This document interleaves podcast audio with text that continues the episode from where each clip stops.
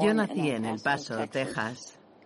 Mientras mis padres trabajaban allí por orden especial del Congreso en la operación Paperclip.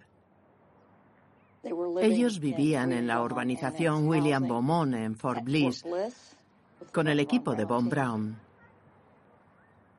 Cada día, casi la mitad del equipo era llevado en autobús hasta el campo de misiles de White Sands, donde trabajaban ingenieros, profesores y personal interesado en lo que era algo único, un cohete construido en Alemania durante la guerra.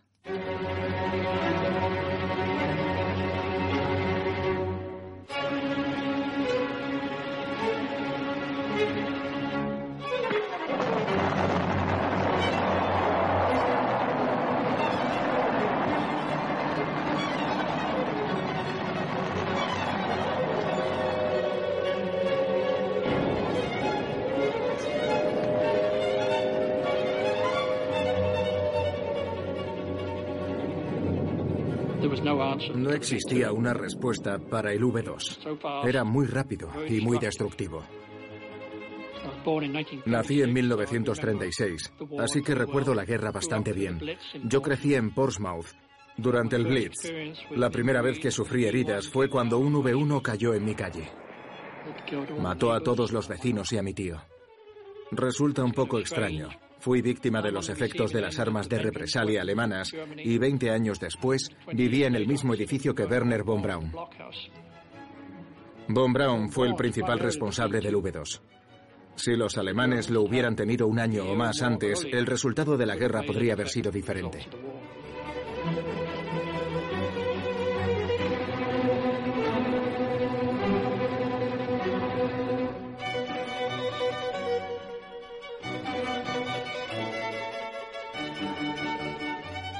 Yo mismo, al igual que todos los que me acompañaron, decidimos venir al oeste.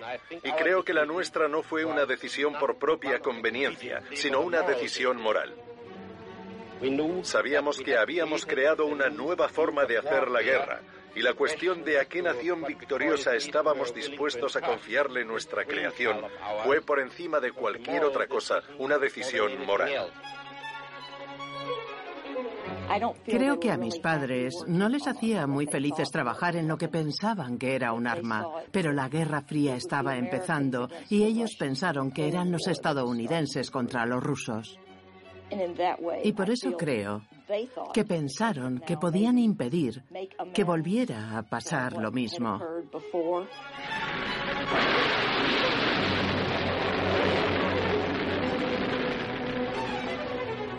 El V2 estaba muy por delante de su tiempo. El cohete Redstone era descendiente directo del V2. El Redstone reemplazó al Júpiter. Luego cogimos el tanque de un Júpiter y ocho cohetes Redstone y construimos el Saturno 1. Después usamos ese concepto para fabricar el Saturno 5. Y Von Braun estuvo al frente desde el primer día.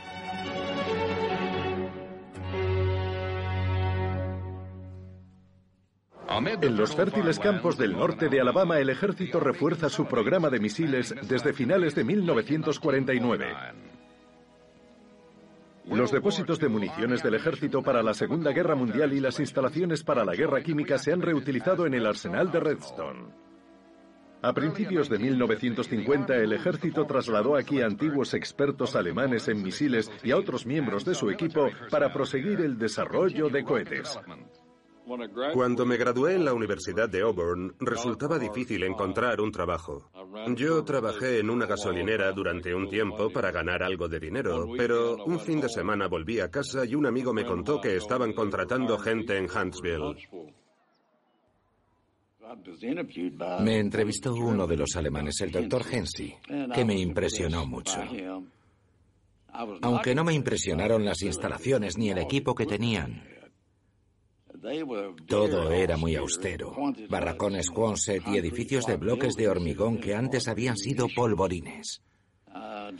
Lo pensé un poco y finalmente decidí que merecía la pena intentarlo. Y por supuesto fue la mejor decisión que he tomado en mi vida. Así que me incorporé en marzo de 1952.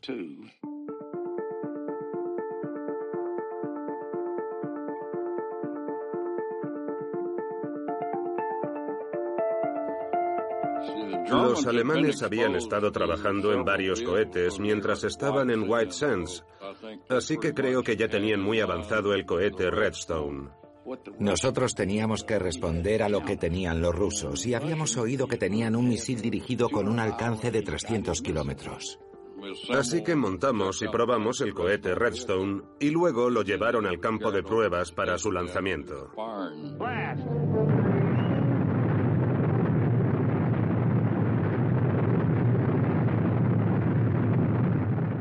Yo nunca lo vi de otra manera que como algo pensado para el espacio. Puede que el ejército lo hiciera, pero yo desde luego no.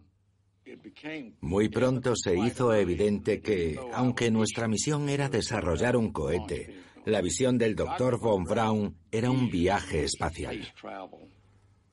Recuerdo que cuando iba a casa los fines de semana, la gente siempre me hacía la misma pregunta. Todos pensaban que era algo parecido a Buck Rogers. Conseguí convencerles de que lo que estábamos haciendo no tenía nada que ver con él.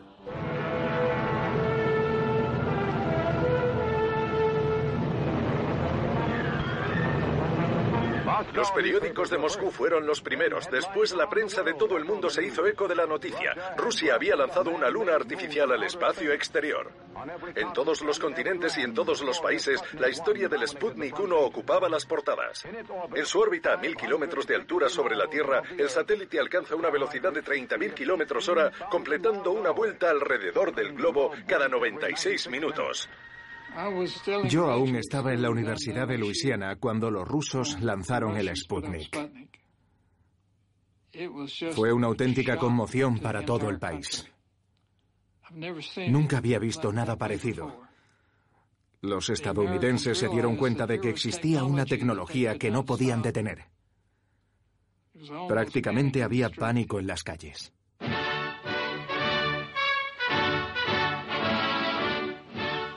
Señor presidente Snook de United Press, Rusia ha lanzado un satélite terrestre. Le pregunto, señor, ¿qué vamos a hacer nosotros al respecto? Los soviéticos han vuelto a demostrar una vez más ciertamente con el lanzamiento de un satélite que son capaces de lanzar un objeto. Pero hay muchas otras cosas en la investigación científica para las que aún no tenemos respuestas y que seguimos intentando responder. Eisenhower pensaba que era una broma, pero un mes después, los rusos enviaron al espacio a un perro en una nave espacial de varias toneladas. Aquello conmocionó al mundo y entonces el ejército recibió el visto bueno. Buenos días, caballeros. Siéntense, por favor. Tengo que anunciarles algo muy importante. Nos han asignado la misión de lanzar un satélite terrestre científico. Le prometí al secretario de Defensa que estaríamos listos en 90 días o menos. Adelante, Werner.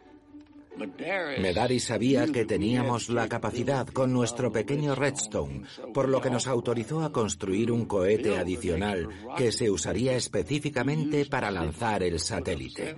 Y así lo hicimos, lo diseñamos, lo construimos y todo se hizo en secreto.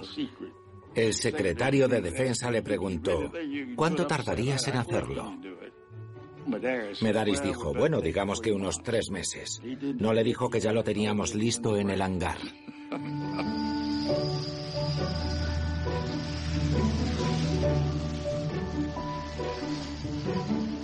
Habla el control de operaciones. A mi señal, la hora será X menos 65 minutos. Repito, X menos 65 minutos. Nos sentíamos muy seguros. Habíamos probado minuciosamente todas y cada una de las partes de aquel cohete. Por supuesto, no voy a negar que también estuviéramos un poco nerviosos. Después de todo, era algo un poco diferente a lanzar un cohete al aire. Yo era jefe de electricidad en tierra. Yo solo sabía que eso estaba listo. Estoy seguro de que todos los demás tenían la misma sensación. Cinco, cuatro, tres, dos, uno, orden de lanzamiento. Ignición. Despegue.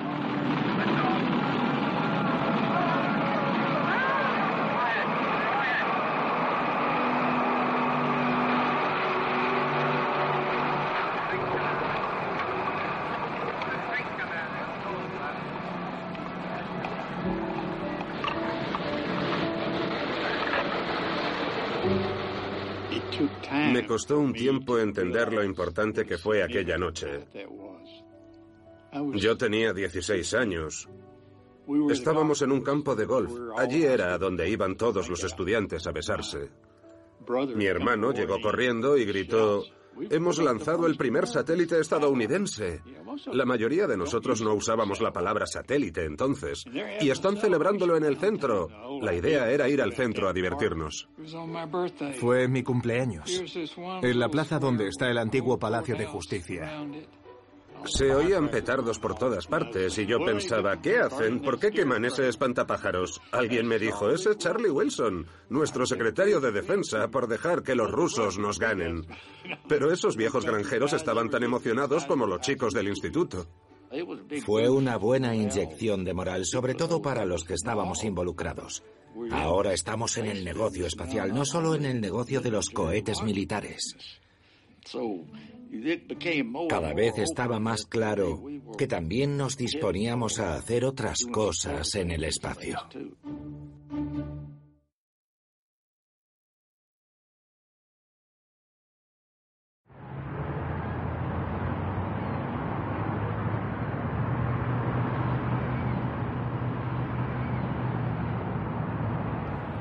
En aquel momento se produjo un cambio radical.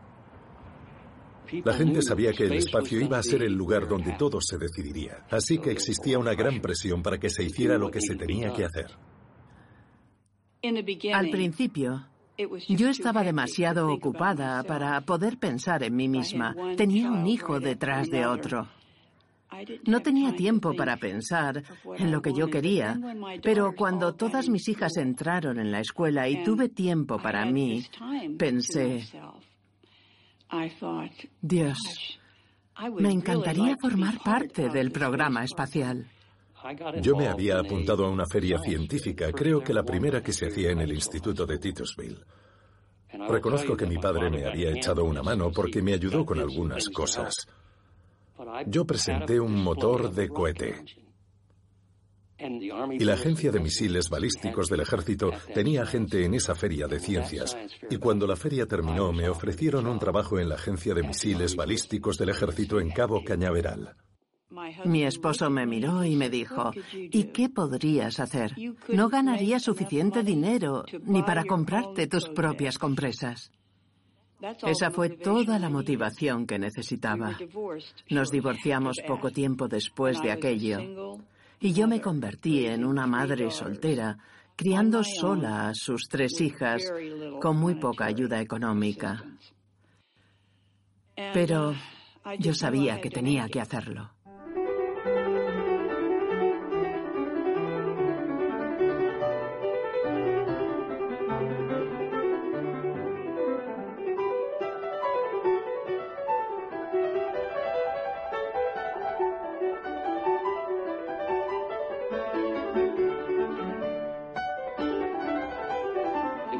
Había un lanzamiento cada tres o cuatro días y alguna prueba cada día. Yo era empleado civil y trabajaba como técnico. Mi primera impresión fue que era como una gran familia. Me acogieron muy bien. Yo era el más joven con diferencia. Tenía 17 años. Yo no sabía nada, pero ellos estaban dispuestos a enseñarme. Fue especial. Les importaba que yo tuviera éxito o no. Conseguí un trabajo de Kelly Girl. Probablemente no sepáis lo que es eso. Era un trabajo temporal. Por lo general, como mecanógrafa o secretaria. Tuve varios trabajos con diferentes contratistas. Duraban entre tres y seis meses. Hasta que finalmente conseguí un trabajo en IBM. Me gustó la forma en la que trataban a la gente. Me gustó la empresa, el ambiente, y me ofrecieron un trabajo a tiempo completo. Y eso resultó ser una bendición maravillosa.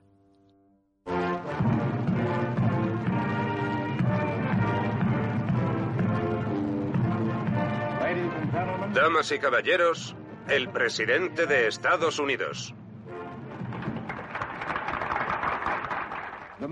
El impulso así ganado se acelera hoy bajo la administración civil de la nueva Administración Nacional de la Aeronáutica y del Espacio. Maravillados por esos logros tecnológicos, no debemos ignorar esta verdad. Todo lo que ya hemos logrado y todo lo que podamos lograr en el futuro es el resultado no de una tecnología impersonal y estéril, ni de la ambición de un Estado imperialista. Es el producto del talento desbordante y de la energía humana que busca incansablemente lo mejor para la humanidad.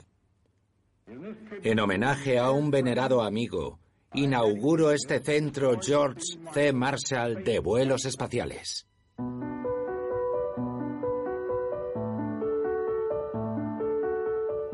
Yo estaba en mi segundo año y seguía sin saber demasiado cuando nos transfirieron a todos desde la agencia de misiles balísticos a esa nueva agencia llamada NASA.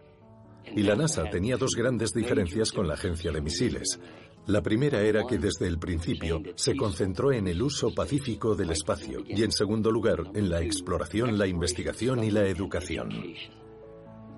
Recuerdo las discusiones con mis padres. ¿Vas a ir o vas a quedarte en el ejército, que es algo más seguro? La decisión final fue que la NASA significaba ir al espacio, en lugar de fabricar misiles y armas para la guerra. Inicialmente ni siquiera teníamos un objetivo concreto.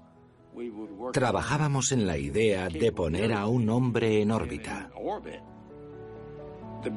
El gran acontecimiento fue la decisión del presidente Kennedy de que necesitábamos hacer algo para demostrar que éramos tecnológicamente superiores a los rusos. Esa fue realmente la génesis de todo el programa lunar. Bueno, yo me quedé muy impresionado con él. Recuerdo cuando anunció el objetivo. Iremos a la Luna en 10 años y volveremos sanos y salvos a la Tierra. La verdad, ese era el tipo de objetivo y el tipo de idea en la que quieres participar.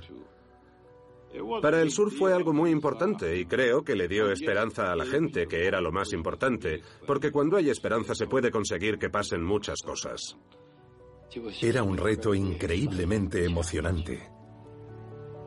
Todo el país sabía lo que se iba a hacer y sabía que tenía que hacerse en un plazo determinado. Y se comprometió. Creo que fue en mayo del 61. Solo habíamos volado en un Shepard, en un vuelo suborbital. Y ahí estábamos haciendo planes para ir a la Luna en el plazo de nueve años. Y la verdad, con la tecnología de aquella época, no sabíamos cómo íbamos a hacerlo. Von Braun estaba como un niño con zapatos nuevos. Por fin lo había conseguido. Por fin tenía una verdadera misión, que era poner a un hombre en el espacio de una manera seria. Pero lo más interesante era lo que decía la gente implicada. ¿Qué? ¿Cómo vamos a hacer eso?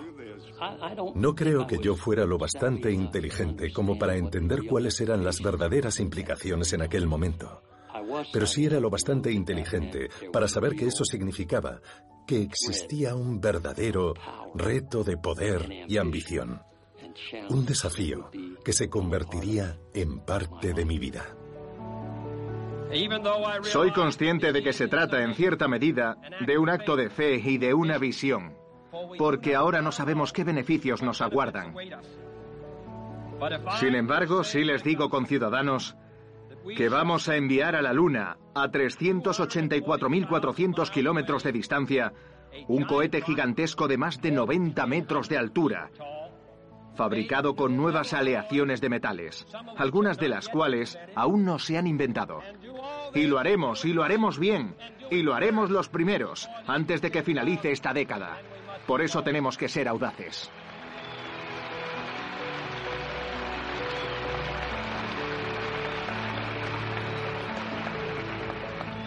Y se hará. Y se conseguirá antes de que termine esta década. Así pues, al iniciar esta singladura, pedimos la bendición de Dios para la aventura más peligrosa, arriesgada y titánica en que se haya embarcado jamás el ser humano.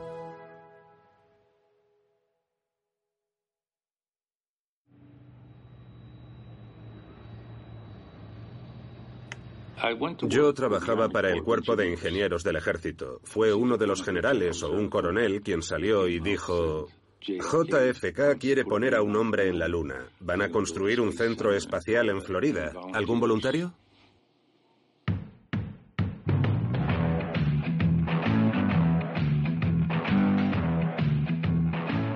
Mi padre trabajaba en la construcción. Dirigía una compañía de hormigoneras de hormigón premezclado. Siempre me decía, recuerda las cuatro Cs. Ser capaz de comunicar, coordinar, cooperar y tener credibilidad. Y añadía, si para empezar no tienes credibilidad, nunca tendrás éxito. Podrás ganar dinero, pero nunca serás un éxito como ser humano.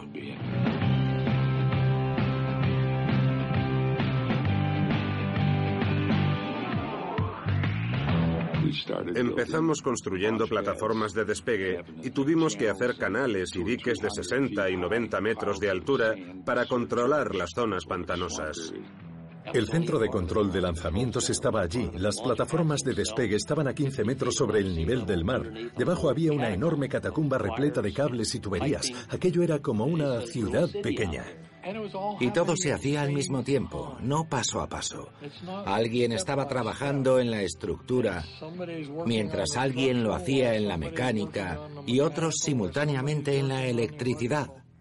No pretendo parecer un entusiasta, pero creo que el espíritu dominante era vamos a ganar a los rusos de aquí a la luna. Nadie pensaba, demonios, es un trabajo.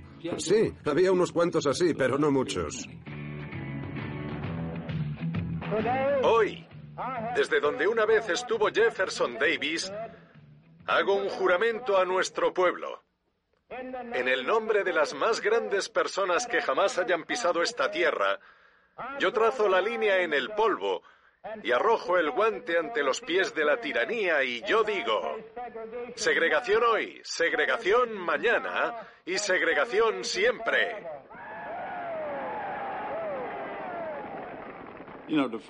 Sabes, la primera vez que George Wallace se presentó a gobernador, creo que era un hombre moderado, inclusivo y todo eso. Y entonces perdió. Y después dijo que nunca más volvería a perder unas elecciones por apoyar a la gente de color. Bueno, él usó la palabra N.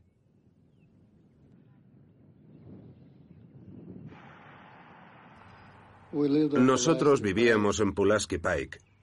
En aquella época, todo Huntsville estaba segregado. Para llegar a la escuela teníamos que ir por la vía del tren. No podías pasar por ningún otro vecindario.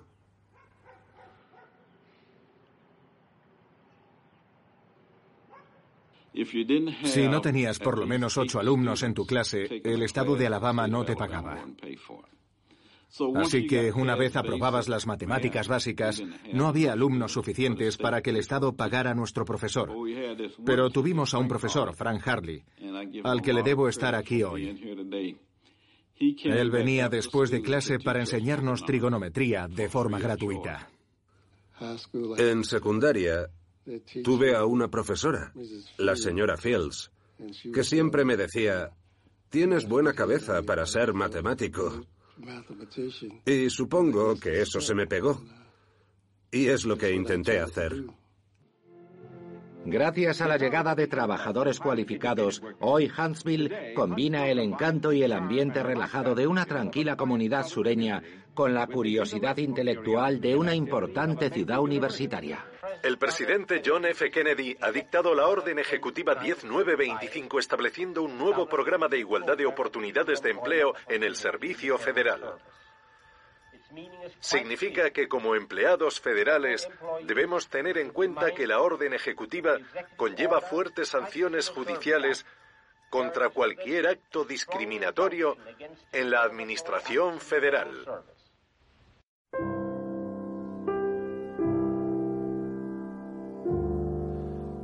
Creo que fue una gran cosa. Muchos afroamericanos nunca pensaron que podrían trabajar para la NASA. Clyde Foster, Richard Hall y Norman Fletcher fueron algunos de los primeros que llegaron allí. Y creo que ellos abrieron las puertas a otros afroamericanos de nuestras comunidades. Mi primer trabajo fue como operador informático. Cuando entré en esa sala, había luces parpadeantes y cintas por todas partes, y yo estaba muerto de miedo. Un chico de Auburn, él era licenciado en matemáticas, empezó el mismo día que yo, y enseguida descubrí que yo sabía tanto como él. Pusieron en marcha un programa de cooperación que permitía a los estudiantes de universidades y facultades trabajar allí durante el verano. La verdad es que yo no lo vi como una forma de romper la barrera racial. Yo solo lo veía como una forma de conseguir lo máximo posible. Cuando me convertí en subdirector del Centro Kennedy, no fue porque yo quisiera ser subdirector porque fuera negro. Yo quería ser subdirector porque eso era un ascenso, ¿sabes? Pero siempre supe que tenía cierta responsabilidad por ser negro en esas posiciones. No podía permitirme el lujo de fracasar. Así que siempre hice lo que fue necesario para tener éxito. Nunca trabajé ocho horas al día. Mis jornadas eran de 10 a 12 horas diarias. Cuando me nombraron supervisor, yo tenía cuatro estudiantes afroamericanos, la mayoría de ellos mujeres, trabajando bajo mis órdenes en el laboratorio de computación. Algunos de los empleados, que ahora son mis amigos, se acercaban y me decían, me alegro de que estuvieras allí para ayudarme. Si no hubieras estado allí para darme ánimo o decirme qué hacer, probablemente no lo habría conseguido.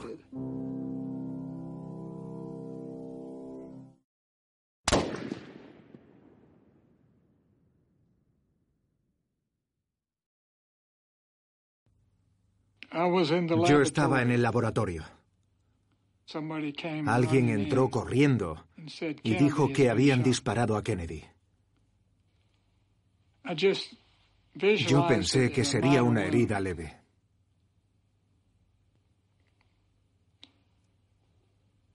No lo podíamos creer.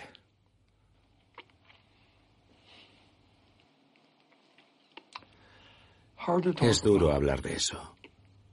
Claro. Pero ¿Sabe? No era justo. Y... Y a todos nos afectó mucho. Me hizo sentir muy insignificante. Si las personas que son el centro de atención, que están haciendo grandes cosas, pueden ser eliminadas tan fácilmente, entonces ¿quién soy yo? Eso te hace ver las cosas de otra manera. La fama tiene un precio.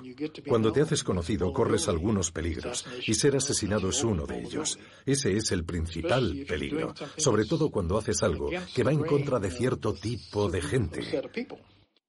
No lo sé, tal vez me impresionó tanto lo ocurrido que ni siquiera pensé en las consecuencias que podría tener para el programa espacial. Ciertamente habíamos perdido al hombre que era nuestro mayor admirador, porque todos trabajábamos para hacer realidad su sueño, y su sueño se había convertido en nuestro sueño. El líder más grande de nuestro tiempo ha sido asesinado en el acto más repugnante de nuestro tiempo.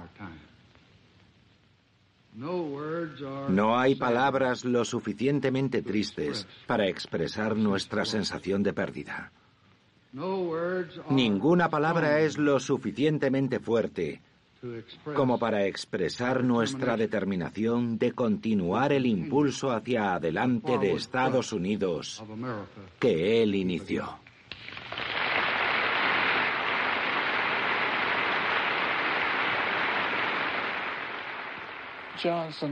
Johnson no iba a dejar morir el programa.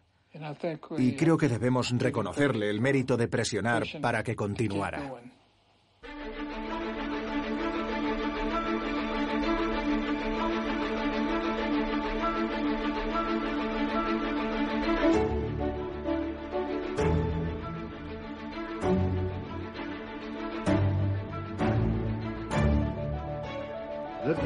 El sueño de conquistar la inmensidad del espacio. Ese es nuestro reto. No dudar. No hacer una pausa.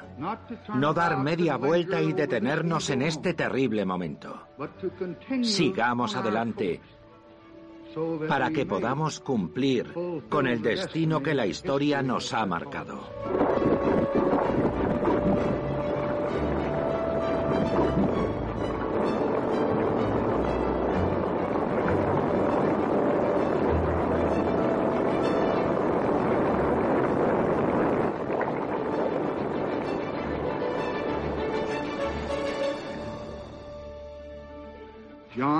La muerte de John Kennedy exige lo que transmitió su vida, que Estados Unidos debe avanzar. Para honrar su memoria y el futuro de las obras que él empezó, hoy he decidido que el Centro de Operaciones de Lanzamiento de la NASA en Florida se conocerá de ahora en adelante como el Centro Espacial John F. Kennedy. También he contado hoy con la comprensión y el apoyo de mi amigo el gobernador de Florida para cambiar el nombre a Cabo Cañaveral, que en lo sucesivo será conocido como Cabo Kennedy.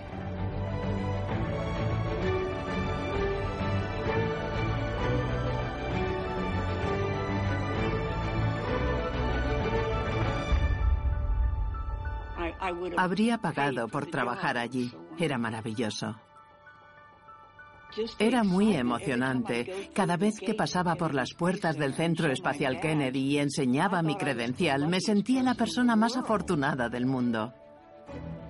Yo era especialista en comunicación. Escribía todos los comunicados de prensa. Entrevistaba a ingenieros y programadores y a personal de alto nivel. Tuve que aprender, pero finalmente entendí que los trabajadores de IBM hicieron la prueba final del sistema para la IU, la unidad instrumental, que era el sistema de guiado y navegación del Saturno V. La verdad, yo estaba impresionado. Estaba impresionado porque no tenía ni idea de cómo sería antes de llegar al Centro Espacial Kennedy. Yo trabajaba en el departamento de telemetría. Nunca olvidaré al doctor Blaine Sweet. Él era el jefe de mi departamento y hablaba muy claro. Me dijo, amo la excelencia. Quiero que la gente que venga aquí no solo nos ayude a conseguir nuestro objetivo, sino que aporten toda la sabiduría que tengan para ayudarnos a mejorarlo. Ahora soy parcial. Yo había hecho un máster y un doctorado en gestión y puedo decir que los logros técnicos fueron fabulosos. Y los logros organizativos fueron igualmente fabulosos. Fueron capaces de formar un equipo compuesto por muchas empresas y organizaciones diferentes que trabajaban juntas. Y eso sucedió durante el proyecto Apolo. Se tuvo que hacer. ¿Cómo se podía crecer en tamaño a la velocidad que se requería sin atraer a mucha gente diferente?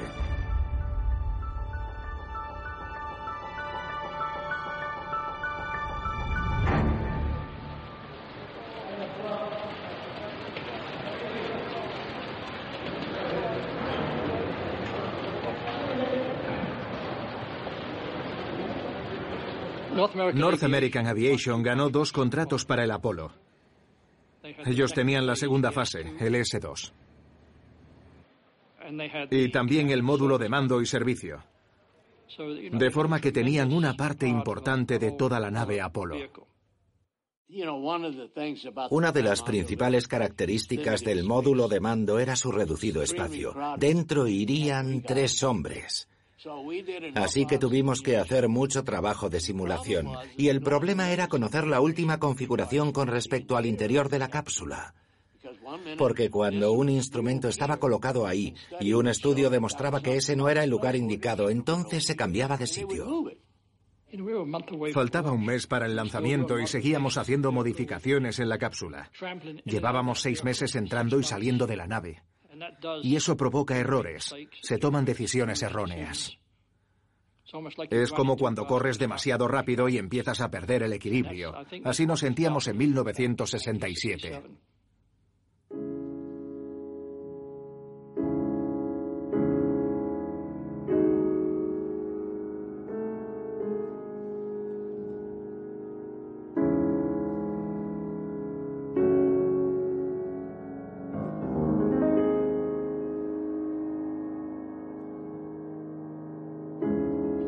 Aquella noche yo estaba en el centro. Acababa de terminar un simulacro de fuego estático con Gus Grissom y Skip Showham que habían dirigido la prueba. Las comunicaciones no funcionaban y Gus estaba nervioso. Llevaba horas en la cabina. Oye, ¿cómo vamos a llegar a la luna si no podemos hablar entre tres edificios? No pueden oír nada de lo que dices. Jesús. Y Skip dijo, vamos a hacer una pausa para ver si podemos arreglar las comunicaciones antes de pasar a la cuenta atrás. Por alguna razón, saltó una chispa en algún lugar debajo de uno de los asientos. Y desafortunadamente, habíamos saturado la atmósfera del interior de la cápsula con oxígeno al 100%. Lo hicimos siguiendo la experiencia tanto de Mercurio como de Géminis, a pesar de que las cápsulas Mercurio y Géminis eran muy pequeñas en comparación con la cápsula del Apolo. Y cuando tienes oxígeno al 100% y algo se enciende, se produce una explosión. Nosotros habíamos discutido el procedimiento para salir de la cápsula en una emergencia. Y la NASA quería un sistema redundante. Ellos querían una escotilla en el exterior que se abriera hacia el exterior. Y querían una escotilla en el interior que se abriera hacia el interior. Sin embargo, cuando empezó el fuego, la presión era tan grande que hizo que la escotilla se cerrara con más fuerza aún. Ed White era un hombre fuerte. No había forma en el mundo de que hubiera podido abrir esa escotilla. El depósito bajo presión se rompió y el fuego estalló en todas las plataformas del exterior del módulo de mando. Quemó a los técnicos que estaban fuera y todos los papeles que había. No duró mucho, pero ellos supieron que estaban en peligro. Tras el incendio en la plataforma que mató a los tres astronautas, la NASA dijo, si se produce otro desastre de la misma naturaleza y muere la tripulación, el Congreso cortará la financiación y eso supondría el final del programa. Y era verdad, todo el mundo lo sabía. No tardaron mucho en llegarnos las órdenes.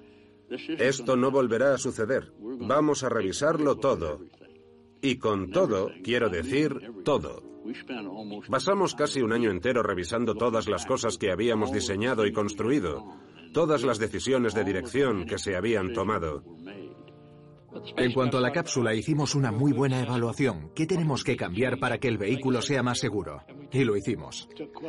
Tardamos bastante tiempo en conseguirlo, pero hicimos una escotilla única. Un dispositivo al que llamamos cierre central hacía que la escotilla se cerrara herméticamente por la presión interna. Y tuvimos que empezar a revisar todos los materiales que habíamos usado en los sistemas de respiración. Ignorábamos que algunas cosas eran inflamables o explosivas cuando estaban en un ambiente de oxígeno puro, que podían arder. Aquel accidente nos proporcionó una cantidad enorme de conocimientos que se usaron para rediseñar todos los sistemas de oxígeno del mundo desde entonces. Cuando miras atrás, de no haberse producido ese incendio aquella noche y sin perder a esos hombres, tal vez no habríamos llegado a la Luna. Lo que temía es que en algún momento posteriormente pudiera producirse otro incendio y otra situación en la que perdiéramos a la tripulación en órbita o camino de la Luna. Y creo que el programa habría terminado ahí.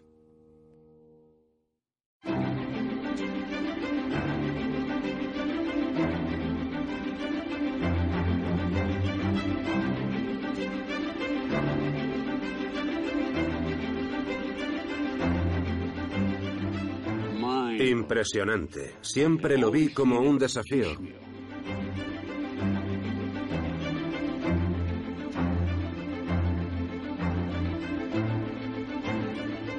El primer día, cuando me llevaron a la plataforma como parte de mi formación y subí al nivel de los 55 metros, miré hacia abajo y miré hacia arriba. Y pensé, es imposible que esto vaya a despegar. 3.200 toneladas. ¿Cómo va a levantarse del suelo? Eché un vistazo desde la parte superior de la plataforma. Era la plataforma desde la que el Apolo 11 despegaría algún día. Y la vista era impresionante. Y estoy segura de que muy pocas mujeres la habían visto. Al principio del programa Saturno V, se tomó la decisión de realizar una simulación completa. En lugar de solo la fase S1C, S1C, S2 S4B justo desde el principio, lanzándolas todas. Se podría decir que era una situación muy estresante. Pensar que tu hardware en particular pudiera provocar un fallo catastrófico. Solo puedo decir que sí, que era un temor constante. ¿Sabe? Ese era un cohete extraordinariamente complejo. Cuando empezó la cuenta atrás para el lanzamiento real, entré en el centro de operaciones y no salí en tres días y tres noches. Von Braun fue a vernos. Y allí estaban todos esos ingenieros dormidos sobre sus consolas. Von Braun dijo, dejadlos que duerman. Quiero que estén listos cuando llegue el momento. Yo estaba en una consola de control con mi jefe. Y cuando faltaban 30 segundos le dije, disculpe, enseguida vuelvo. Bajé las escaleras y salí delante del centro de control de lanzamiento. Y me quedé allí viendo el despegue. 12, 11, 10, 9. Iniciando secuencia de ignición. 5, 4, ignición. Todos los motores funcionando. Imagina coches de 350 caballos de potencia, parachoques contra parachoques, desde la costa atlántica hasta la costa del Pacífico pisando el acelerador a fondo. Esos son 32 millones de caballos de empuje. Eso es mucha potencia.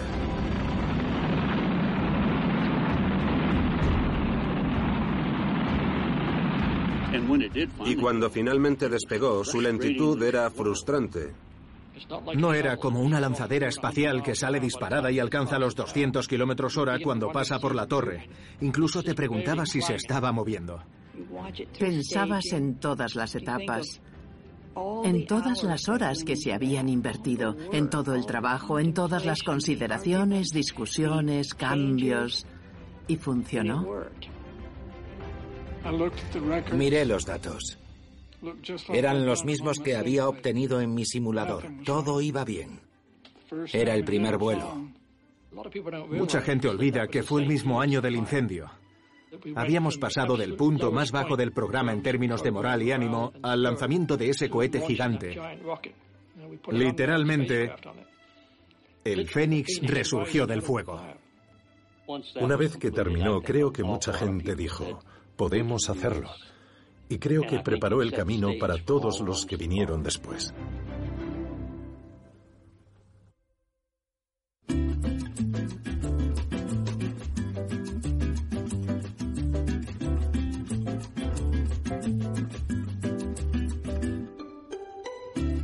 Apolo 11 fue especial porque sabíamos que íbamos a aterrizar en la Luna, pero no fue tan distinto desde el punto de vista del cohete de transporte.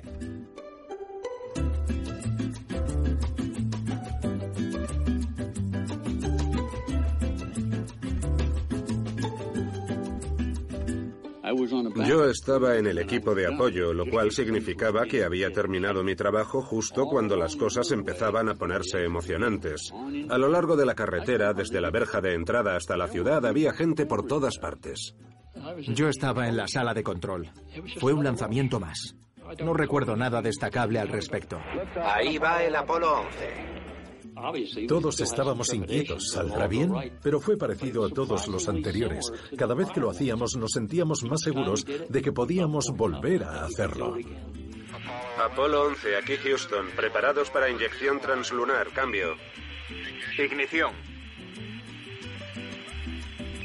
Ignición confirmada a toda potencia. Recibido, todo parece muy cerca. Yo estaba en el trabajo y sabía lo que iba a pasar, así que le dije a mi jefe que me iba a casa. Él no me lo discutió. Fui a casa y vi toda la secuencia en la televisión. Recibido, desacelerando. Mejor que en el simulador. Lo principal que recuerdo es, ¿por qué diablos eligieron hacerlo poco después de la medianoche? Esa fue mi reflexión muy personal. 12 metros para el descenso, dos y medio. Removiendo un poco de polvo. Luz de contacto. Vale, paramos motores. Descendiendo. Desconectamos comandos de descenso automático. No recuerdo la hora exacta, pero serían como las tres de la mañana. Las niñas ya estaban en la cama. Y pensamos, no, no se lo pueden perder. Las sacamos de la cama, las pusimos delante de la tele y les dijimos, tenéis que ver esto. Este es un momento histórico. Muy bien, Neil. Ahora podemos verte bajando la escalerilla. Creo que nos lo agradecieron, pero entonces lo único que querían era dormir. Estoy al pie de la escalera. Los discos de las patas del módulo lunar solo se hunden 3 o 4 centímetros en la superficie. Ahora voy a dejar el módulo lunar. Es solo un pequeño paso para un hombre, pero un gran salto para la humanidad.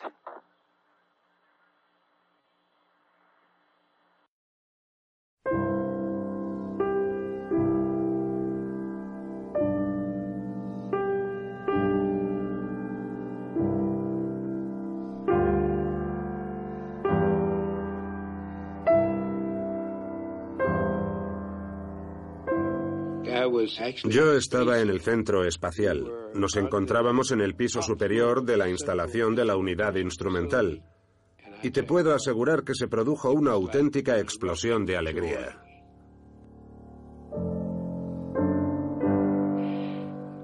Qué grandes. Siento una gran admiración por los hombres que estuvieron dispuestos a ir allí. El objetivo principal era poner a dos hombres en la Luna y traerlos de vuelta sanos, y no podríamos haberlo hecho si ellos no hubieran subido a esa nave espacial y hubieran dicho, vamos. Los admiro mucho. Pero tú les ayudaste a llegar allí. Sí, pero no habría servido si ellos no hubieran ido.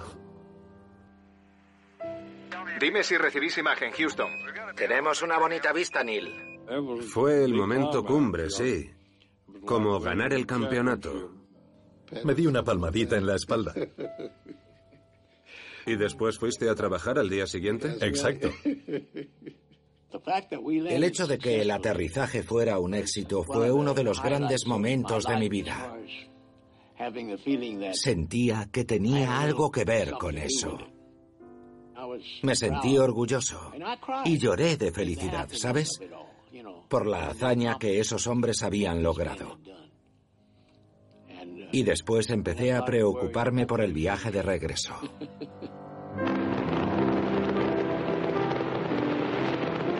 Apolo 11, Apolo 11, aquí Hornet. Hornet, cambio. Aquí Apolo 11, le recibo alto y claro. Nuestra posición 1330-6515.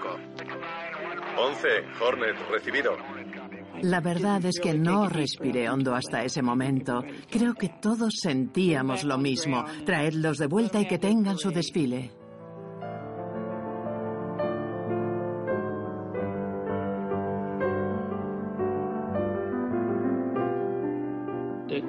Aquello demostró que con la voluntad del pueblo y el apoyo de los políticos y el dinero, la nación podía hacer cosas maravillosas. La mayoría cuando miramos atrás sin duda decimos, lo hicimos posible, fuimos parte de eso y nos sentimos orgullosos. Lo vamos a conseguir. Siguen en órbita, todo va bien. Te diré algo, este es un viaje en primera clase, Houston. En el 69, cuando aterrizamos en la Luna, empezaron a cerrar cosas. Y muchos amigos y contratistas perdieron sus trabajos y tuvieron que marcharse. ¿Quieres saber cómo me sentí? Cabreado. Así de simple. Estábamos trabajando en la segunda fase en el edificio de ensamblaje de vehículos. Teníamos una página para informar a nuestra oficina y había una para el personal con una lista de papeles de color rosa y decía, recoja sus efectos personales y prepárese para entregar su acreditación en 30 días. Se marcha de aquí. Tenemos un problema. Repita, por favor. Houston, tenemos un problema. Como con todas las cosas, hubo un principio y hubo un final. Cuando me dijeron que ya no necesitaban mis servicios, me fui con una gran tristeza, pero también con una sensación de satisfacción, porque habíamos conseguido hacer lo que nos propusimos. Estoy en la superficie. No está mal para un viejo. En mi mano izquierda tengo una pluma En mi mano derecha un martillo, y con suerte las dos cosas tocarán el suelo al mismo tiempo. ¿Qué os ha parecido? Amigo, hemos recorrido un largo camino. Mira el tamaño de esa roca. Creo que hay que verlo todo en su contexto. Los rusos habían sido derrotados. Habíamos cumplido con el audaz objetivo de Kennedy y lo habíamos hecho con estilo. Estábamos usando alrededor del 4,5% del presupuesto total del país. Y no teníamos una buena visión sobre qué hacer a continuación. Yo siempre había trabajado en el centro de apoyo operativo de Huntsville y nunca había visto volar a un cohete Saturno. Así que cogí mis vacaciones anuales y me llevé a mi hijo a ver el último lanzamiento a la Luna.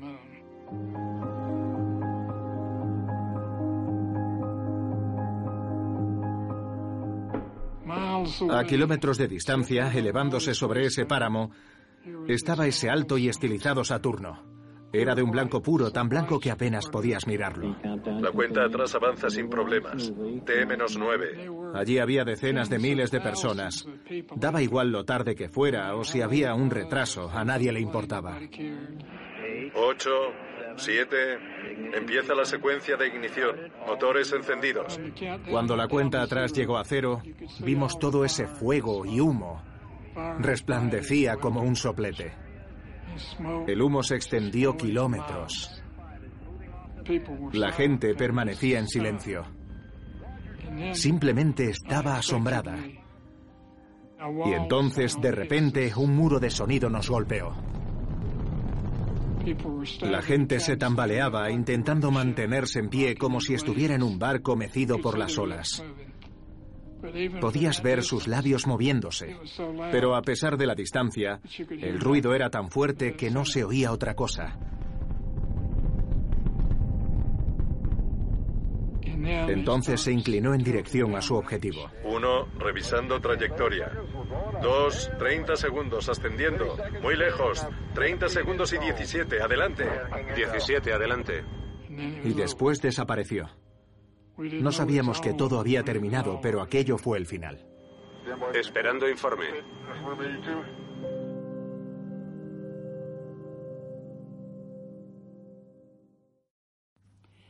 Cuando todo terminó, ese brillante equipo, ese equipo irrepetible, se separó. Y vimos cómo algunos ingenieros brillantes tuvieron que ponerse a vender máquinas de escribir. Cuando pierdes un equipo, empiezas desde cero. Nosotros perdimos a ese equipo. Personas con la formación académica idónea, con las características adecuadas en términos de su dedicación.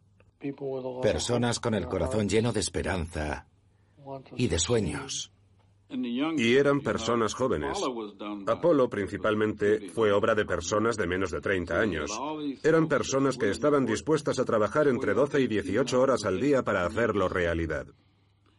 Y sencillamente no veo otro proyecto semejante. Yo no formé parte integral de aquello. Tenía mi trabajo, que consistía en escribir sobre esas personas brillantes. Y me siento como si fuera un testigo. Yo era su voz.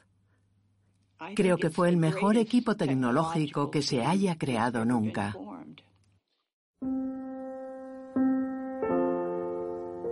No tengo ninguna duda de que el programa Apolo fue bueno para la nación. Creó una nueva filosofía, nuevos enfoques de gestión y muchos avances técnicos. Y la camaradería. El país se unió. Medio millón de personas participaron. Eso es lo que necesitamos. Necesitamos un objetivo nacional, algo parecido al programa Apolo aplicado a la salud, aplicado a la educación. Algo que una a todos en un proyecto, que nos haga sentirnos orgullosos, que nos dé un sentimiento de pertenencia, de posesión y de responsabilidad. Creo que el potencial está ahí. No sé cómo convencer a suficientes personas, porque creo que actualmente somos demasiado individualistas. Esa actitud no es suficiente si queremos conseguir algo que nos trascienda. Y cuando piensas en el Apolo te preguntas, ¿qué lo hacía especial? ¿Por qué sucedió? ¿Qué podemos hacer hoy que nos devuelva a ese camino? Y quizá alguno de nosotros encuentre una respuesta. Puede que no sea la única, pero sí una de ellas. Sigamos ese camino y veamos qué encontramos.